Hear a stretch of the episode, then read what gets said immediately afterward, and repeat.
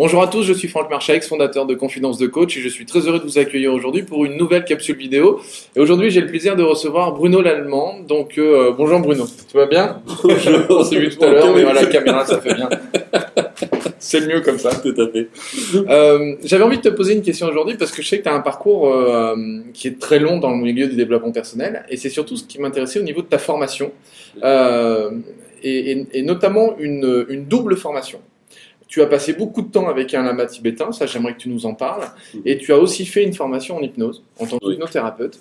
Et je voulais avoir en fait ta position, ta posture sur la différence, parce qu'aujourd'hui on entend un petit peu tout et n'importe quoi sur ce domaine-là. Et je voulais en fait avoir ton retour et, et ton retour d'expérience, ta- ta- ton positionnement à toi sur la différence qui peut exister ou justement comment ça se rapproche, l'hypnose et la méditation. D'accord. Enfin, pour moi, ce- c'est deux choses qui sont réellement distinctes. D'accord. Euh, souvent, les gens confondent euh, un peu toutes ces. On parle d'ailleurs même en sophrologie de ce niveau sophroliminal, euh, de- d'état particulier de la conscience, Mhm. etc. Je pense qu'il faut faire la part des choses. L'objectif, c'est en termes d'objectif d'ailleurs, il faut le voir. L'objectif de la méditation, un grand maître le disait d'ailleurs lui-même, l'objectif de la méditation, c'est d'éveiller l'attention D'accord. Dans le but d'accéder à une connaissance, Mhm. c'est-à-dire ce qu'ils appellent le voir. C'est-à-dire c'est, comment dire, la connaissance pour euh, les, les, les maîtres, euh, c'est très différent de, de la connaissance, la connaissance intellectuelle. Mhm. C'est- pas dans les livres, c'est pas euh, en, en écoutant quelqu'un qu'on va avoir la connaissance. Imaginons, je sais pas, on va dans un lieu qu'on ne connaît pas, on va se familiariser avec ce lieu, et c'est en se familiarisant avec ce lieu qu'on va gagner en aisance. D'accord. Le processus de la méditation, Dalai Lama d'ailleurs le décrivait lui-même comme un processus de familiarisation. Mhm. On va se familiariser avec nos différents processus physiques et mentaux. C'est par l'observation pure en fait qu'on va arriver à appréhender en fait notre réalité psychique. Mais dans la méditation, ça va même beaucoup plus loin, parce que le but de la méditation, c'est d'aller justement au-delà de notre état ordinaire. C'est-à-dire qu'on va voir que quand on observe, quand on s'observe, on va voir qu'il y a des choses qui varient Mhm. et des choses qui sont stables. Et la méditation, c'est justement d'arriver à percevoir ce qui est stable en nous. Quand tu dis on s'observe, dans ces cas-là, c'est que tu vas parler d'association, dissociation, tu vas partir sur des concepts de ce type-là? Non, enfin moi, le terme de dissociation euh, me plaît pas vraiment. C'est Quand je parle de dissociation, c'est pas au sens de la PNL pure, c'est plutôt au sens de euh, plutôt hypnotique à ce moment-là. C'est dans cette notion de- de- d'abstraction, c'est-à-dire le fait de, de- rentrer dans l'expérience et de faire appel à du coup une autre partie de soi. Mais en fait, justement, on- c'est pas qu'on cherche à rentrer dans l'expérience, c'est qu'on on cherche, euh, comme disent les bouddhistes, à rester là. D'ailleurs, dans le zen, ils tapent souvent par terre pour dire vous êtes là, c'est ici que ça se passe. Mhm. On reste là et les processus se manifestent. C'est un peu comme euh, l'histoire du, du bleu du ciel et les nuages qui passent dans le ciel. En fait, les nuages, eux, sont immuables, sont impermanents, pardon, et le ciel, lui, est immuable. Et nous, on se met dans une position de témoin, on constate ce fait, on regarde les pensées qui s'élèvent à la conscience, mais on n'essaie pas de les saisir. C'est pour ça qu'il parle de la saisie du soi, en, anglais grasping, c'est de s'approprier Mhm. les, les pensées. Et là, justement, on relâche la saisie, on regarde les processus mentaux s'élever à la conscience, processus mentaux et physiques aussi. Que- Et on va arriver à un constat, justement, de ce phénomène changeant, c'est-à-dire de la nature impermanente de tous les phénomènes. D'accord. Et puis on va voir, on- il y a beaucoup de choses qui vont se lier. On va découvrir la nature impermanente, mais aussi la nature interdépendante de tous les phénomènes. C'est-à-dire on va réaliser que rien n'existe par soi-même. Mhm. Donc que les choses n'ont pas d'identité propre. C'est plus une notion de contraste. Voilà, tout à fait. Et, et donc on revient à cette notion, comme je disais tout à l'heure, de voir. On constate par soi-même, on vérifie par soi-même. Donc là, on n'est plus, dans la, encore une fois, dans la connaissance intellectuelle, dans le savoir. C'est une forme de, euh, comme, comme le disait Edgar Morin, lui qui est, qui est un philosophe, c'est la, la notion de complexité, c'est le noir n'existe que parce qu'il y a le blanc, euh, le bien n'existe que parce qu'il y a le mal, c'est cette notion de contraste, c'est donc de prendre conscience que les choses sont immuables les unes entre les autres et donc sont interconnectées. Ben oui, on va voir que tout, tout ça est lié. En fait, on va même dire, comme disent les bouddhistes quand ils, ils abordent la notion de vacuité, parce que ça aussi c'est un concept qui est souvent mal, mal Mhm. compris. La vacuité, ça veut dire quoi? Ça veut dire que tous les phénomènes, né- euh, les, les- les phénomènes, euh, comment dire, résultent d'un ensemble de causes et de conditions. C'est-à-dire qu'ils n'existent pas par eux-mêmes. Par exemple, je, je prends l'exemple d'un nuage. Un nuage, on me dit, voilà, c'est un nuage. Mais c'est quel concept? Le nuage, lui, n'a pas d'existence en soi, il n'a pas d'existence propre. Il est en changement permanent, il, est, tout le temps en train de se transformer. Donc, à quel moment on dit qu'on voit un nuage? Au moment de sa formation, au moment où il est en pleine formation, au moment où il se déforme. En fait, on va voir que c'est juste un concept. C'est un, on est en train d'assister à un phénomène. C'est un phénomène qui est changeant, donc qui est immuable, non, qui est impermanent, mais qui en même temps résulte d'un ensemble de causes et de conditions. Donc on voit que tous les phénomènes, en fait, euh, sont interdépendants les uns des autres. Donc du coup, pour en revenir à, à la, à la structure de la, de la méditation, c'est le fait de prendre conscience du maintenant. Voilà. Et l'hypnose, Alors l'hypnose, alors faut bien savoir ce qu'on entend par hypnose. c'est ce qu'on disait tout que, à l'heure, voilà. juste avant de commencer la, C'est ça le problème, c'est que la vidéo, c'est d'abord se mettre d'accord Voilà. quel type d'hypnose. Je, je vois des, des- des personnes qui parlent d'hypnose, alors ça se mélange avec des techniques de sophrologie, en avant, c'est, c'est- il y a un vrai sac de nœuds. Mhm. Moi, je peux parler que par rapport à mon expérience personnelle. Moi, j'ai une formation, j'ai fait une formation d'hypnothérapeute, donc là, on utilise l'induction hypnotique Mhm. pour mettre la personne dans un état. Et justement, c'est là la grande différence qu'il y a avec l'hypnose, euh, avec la méditation, c'est que dans l'hypnose, on ne doit justement pas dépendre d'un tiers. Il n'y a pas d'induction, on n'induit pas dans un état. C'est au contraire, on doit laisser être les choses dans leur état naturel pour pouvoir en, en regarder la manifestation, sans notion de bien, de mal, de jugement, etc. Donc c'est là, je pense, la différence marquante avec l'hypnose. Alors par contre, là, on va avoir des similitudes Mhm. c'est qu'on peut voir si on avait euh, euh, un électroencéphalographe sur la tête, on va voir qu'il y a des ondes cérébrales qui se manifestent, entre autres les ondes alpha. Si on pousse plus loin, on va voir des ondes theta. Ça, Euh, c'est qui mon grand truc. hein. Voilà, Je leur en parle souvent dans les, dans les vidéos. Et d'ailleurs, moi, j'ai j'ai une, une, une formation, une petite formation sur Internet pour vraiment, justement, euh, parler de ça et remettre les choses à leur place, Oui. notamment par rapport aux ondes cérébrales. Donc euh, là, de toute façon, euh, Oui, tu prêches un converti, c'est clair. Mais Mais c'est l'essentiel. Là, encore une fois, ce qui différencie l'hypnose, c'est qu'on ne cherche pas, dans, dans, dans la méditation, on ne cherche pas l'état en particulier. Il va se manifester par voie de Par conséquence. Par ça.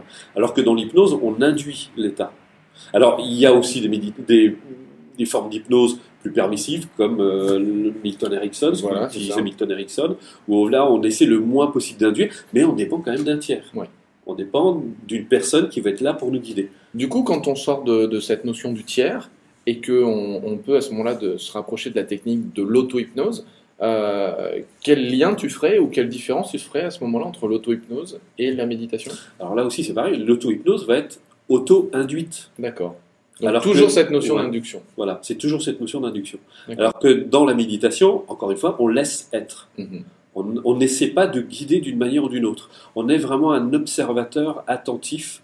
Le but, encore une fois, c'est de se familiariser avec un processus qui, pour nous, reste inconnu.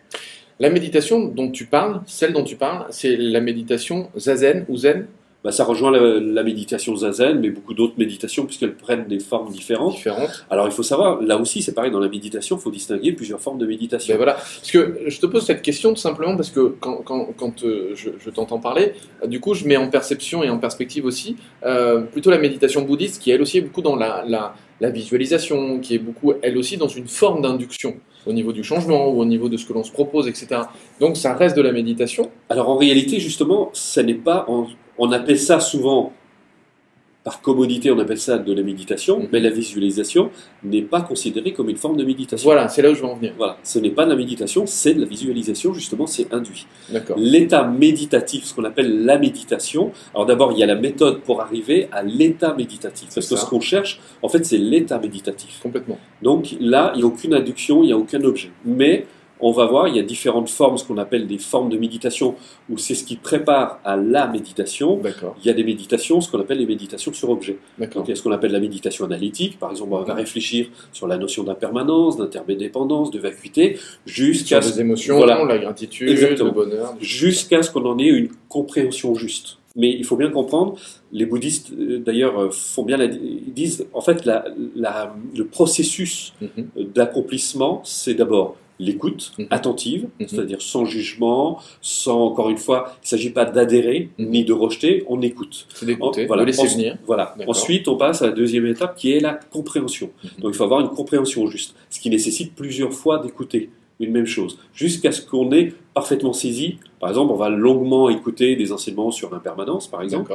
Ensuite, on va avoir une compréhension de l'impermanence, Mhm. mais on n'a toujours pas réalisé ce que c'est que l'impermanence. Et ça, Quand c'est tu une dis réaliser, c'est une forme d'intégration. C'est le fait que ce soit. Complètement. C'est que d'un seul coup, on arrive à, à ce fameux euh, Ah, mais bon sang, bien sûr, maintenant, Ouais. je vois. C'est je vois. qu'on n'est plus dans la réflexion consciente, Voilà. on est dans la compréhension. Ouais. Enfin, moi, ce que j'appelle la compréhension inconsciente, c'est-à-dire que c'est intégré. Ouais. C'est quelque chose qui, d'un coup, est d'une évidence. Et c'est la réalisation qui entraîne le changement. Tant qu'il n'y a pas de réalisation, il n'y a pas de changement. On est dans la connaissance intellectuelle. C'est-à-dire qu'on on sait, on a compris, mais ça n'induit pas de changement, il n'y a pas de transformation réelle. Donc la personne continue à, bah voilà, le- au quotidien, c'est tout, ça n'a rien changé. C'est c'est une tête bien remplie, mais il n'y a rien sur le fond qui est changé. Le changement n'apparaît que lorsque la personne a une réalisation. À une réalisation. Voilà. D'accord. Et là, c'est ce qu'on appelle le voir. C'est que d'un seul coup, elle voit, se dit, mais pensons bien sûr, c'est effectivement, les choses sont impermanentes, donc elle ne les saisit plus Mhm. comme elle le faisait avant. Ok. Donc on Génial. plus Donc en fait, euh, en, en reform- en reformulant rapidement, la différence que, que l'on peut faire, en tout cas par rapport à celle qu'on a abordée au niveau des, des différentes méditations qu'on a abordées, donc plutôt zen, zazen, Ouais. euh, on est dans, cette, dans, dans la différence entre l'induction Oui. et la non-induction. Tout à fait. En hypnose, on va induire, auto-hypnose, on va plutôt induire. Donc on va induire soit l'état hypnotique, Mhm. soit on va induire des suggestions, des changements, des choses comme ça, des fait. processus de changement. Alors qu'en méditation, on va être dans le laisser vivre, dans le laisser faire, dans l'accueil et dans la perception, euh, j'allais dire, qui, ça, ça doit venir. C'est là où. Mais euh, toujours avec cette notion d'attention, parce que euh, les, les bouddhistes euh, disent il faut faire attention de ne pas tomber dans ce qu'on appelle la méditation des dieux. C'est-à-dire c'est une espèce d'état de somnolence. où On a l'impression de méditer, mais on n'est plus là. Oui, Donc on ne, passe rien. on ne voit plus ce qui se passe. D'accord. On est, on est absent, on n'est plus là. Donc le, vraiment le but c'est, ils disent d'ailleurs, vaut mieux passer seulement 10 minutes en méditation attentive Mhm. que de rester euh, Une une, heure euh, où on est, euh, voilà, on est en train de somnoler. Encore une, Ce qu'on appellerait d'ailleurs, plutôt dans une forme d'hypnothérapie, des, des cures de transe en fait. Ça le fait simplement de passer dans des états modifiés de conscience, de, de, de changer d'onde cérébrale pour simplement se faire du bien, mais Oui, oui. euh, sans but précis quoi. Voilà. D'accord. Mais là, le but c'est la connaissance justement. Ouais. Donc le fait de rester attentif. Voilà, on, a, on est attention. attentif. D'accord. Et c'est ça qui va provoquer justement euh, ce que les, les maîtres zen appellent des petits satori. Oui. En fait, on va avoir un satori, d'un seul coup, les choses s'éclairent. Une insight, Voilà, c'est le fait de Voilà. comprendre quelque chose. voilà. Et tout devient clair d'un seul coup. Ça nous arrive d'ailleurs au quotidien, mais le processus de la méditation va accélérer ce- cet état de fait. Ce qu'on peut appeler soit une prise de conscience, Voilà. soit un changement de conscience. Euh, ça- peut être aussi un changement de niveau de conscience. Mais ça va cas, on est dans le fait d'être. Voilà, ce truc qui émerge quoi. Oui, Ça va surtout induire un changement réel dans le comportement. Parce que, encore une fois, c'est comme si, euh, je sais pas, on est dans une pièce euh, sombre, Mhm. Euh, on n'arrête pas de se prendre les, les- les pieds dans le tapis, mais on voit pas le tapis, on se cogne dans les meubles, et d'un seul coup on allume la lumière, on se dit ah mais je comprends pourquoi je me cogne. Ouais. Voilà, là ça devient un- clair. D'accord. Donc le, le, le comportement change automatiquement. Il est il est pas induit justement. Donc là c'est euh, euh, le, le changement se fait de manière j'ai envie de dire naturelle. Génial. Ça s'impose, ça vient à soi. Alors que là, justement, et c'est là où ça peut rejoindre un peu certaines techniques de- d'hypnose, il y a ce qu'on appelle la méditation, entre guillemets, relative. C'est-à-dire qu'on agit au niveau du mental. Donc il faut bien faire, et pour ça, il faut bien faire la distinction entre ce qu'on appelle le mental conditionné Ouais. et l'être, ce que nous sommes fondamentalement. C'est-à-dire, alors, moi j'aime beaucoup chez les bouddhistes, ils, ils emploient, euh, ils, ils parlent de l'esprit et la nature de l'esprit, ce qui n'est pas la même chose. La nature de l'esprit, c'est ce que nous sommes fondamentalement, et l'esprit, c'est ce qui est justement conditionné. Mhm. C'est le mental, c'est l'ego, etc. Et le but, justement, c'est de transcender, de dépasser De justement dépasser la notion du moi, de, de l'ego. Alors pour ça, il faut, comme dit Dalai Lama, avoir d'abord un ego sain. Mhm. Et c'est là où on a besoin des techniques relatives. Donc on va utiliser la suggestion, on va utiliser euh, la visualisation, l'imagerie Quand mentale, il toutes parle d'ego sain, c'est le fait de s'aligner? Oui, mais surtout aussi de, de- de gagner en confiance et en estime de soi. D'accord. d'être bien avec soi, d'être une, euh, voilà, d'être bienveillant envers soi-même, d'avoir du respect pour soi, donc forcément pour les autres. Et là, on est dans l'ego sain. Dans l'ego sain, d'accord. Voilà. Ok, génial. Mais écoute, merci Bruno. Mais je t'en prie. Dans une prochaine vidéo, euh, on va aborder d'autres choses parce que euh, on n'a plus le temps, mais Bruno a un passé très intéressant et ça, je vous le réserve pour une prochaine vidéo. Donc, euh, on va faire un petit cliffhanger. hein, on va leur donner envie de revenir et de s'abonner à, de s'abonner à la chaîne pour voir la prochaine vidéo parce que j'ai encore pas mal de questions à te poser. Mais en tout cas, à nouveau, merci. Évidemment, vous trouverez toutes les informations sur Bruno, en tout cas son site internet directement sur cette vidéo, ou en tout cas en dessous de cette vidéo. Donc cliquez, allez visiter, il y a plein de trucs à découvrir. À nouveau, merci Bruno, je te dis à, Merci. à plus tard. Ciao, ciao.